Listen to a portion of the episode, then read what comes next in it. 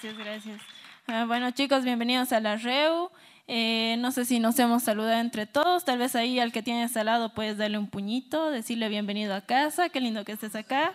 Es siempre lindo tenerlos, chicos. Realmente es una bendición su presencia. Eh, voy a empezar leyendo. Eh, por favor, Arturito. Mateo 9, del 9 al 13.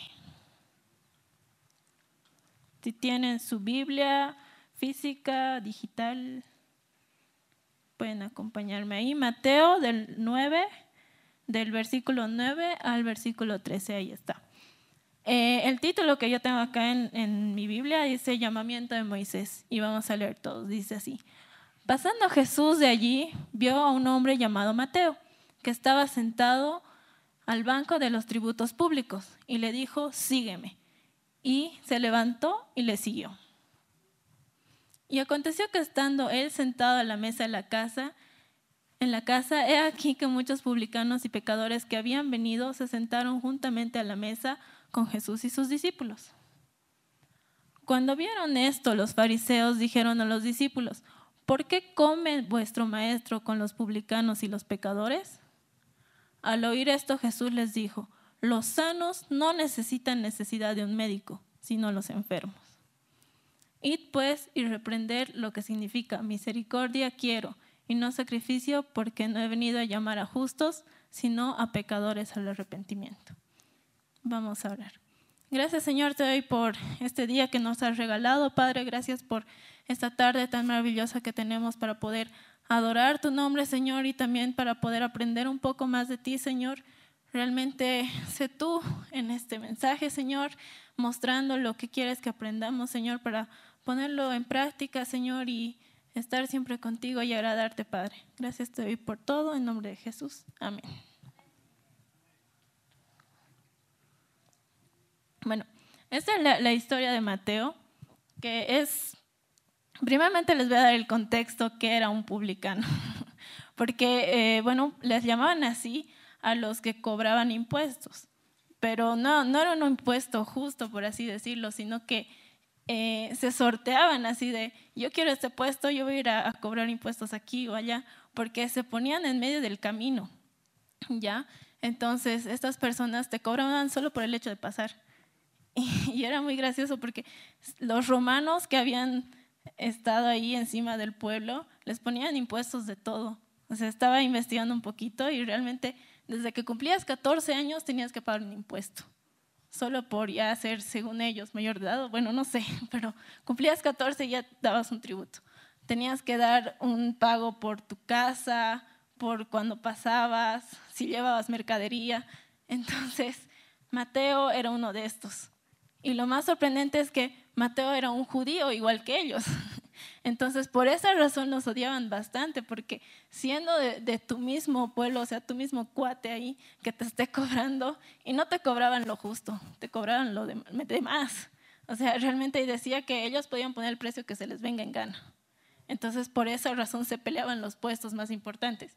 Y Mateo en este tiempo estaba justo cuando estaba pasando Jesús, porque más adelante Jesús estaba haciendo ya sus milagros, ya tenía consigo unas cuantas personas que ella había llamado, pero justamente pasa por ahí y lo ve sentado. Y no sé, yo me imagino así de Mateo diciéndole a Jesús, tu impuesto, y Jesús diciéndole, seguime. o sea, súper nada que ver, ¿no? Pero eh, Mateo agarra sus cosas y lo sigue. O sea, no la piensa, no le dice, Señor, voy a cobrar estos dos más que están pasando para que este, después te invite una carnita asada, no sé. Pero no, o sea, realmente le dice, seguime y él lo deja todo, porque para Mateo, no, no sé, cualquier otra persona no lo hubiera dejado porque es como su fuente de ingreso segura que él tenía.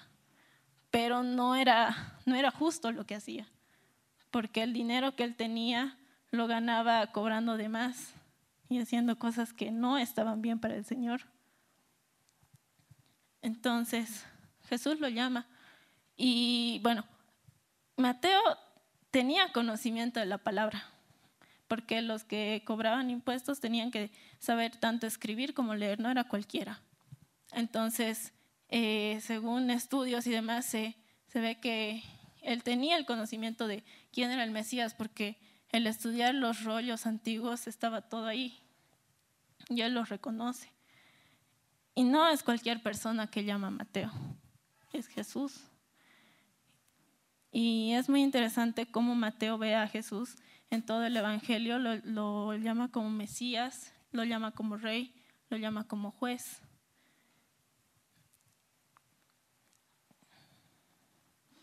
Y bueno, y así, entonces el Señor Jesús lo ve.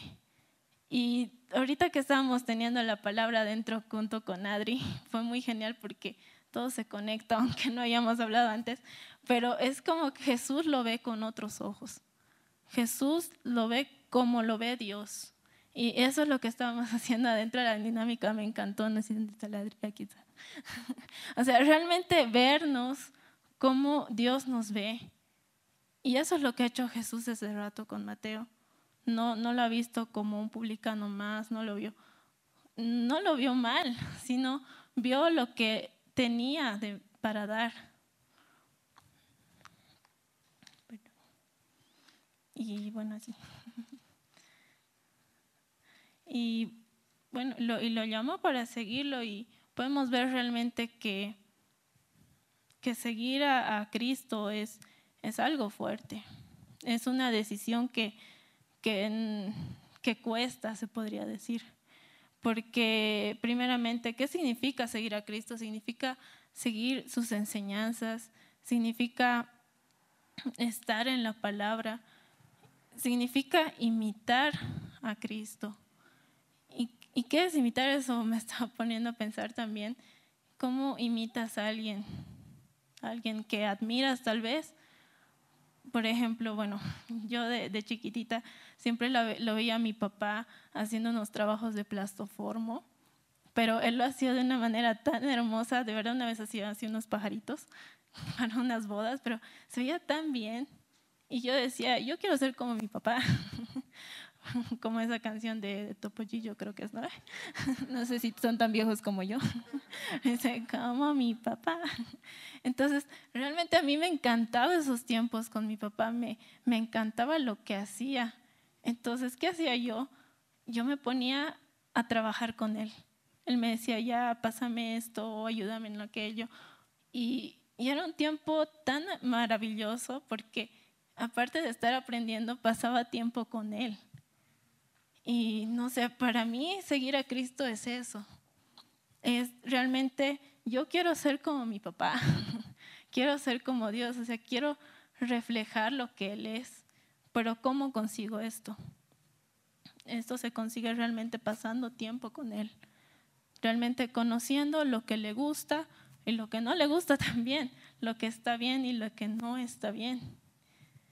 Y bueno, para eso Quiero leer un ratito en Efesios 5.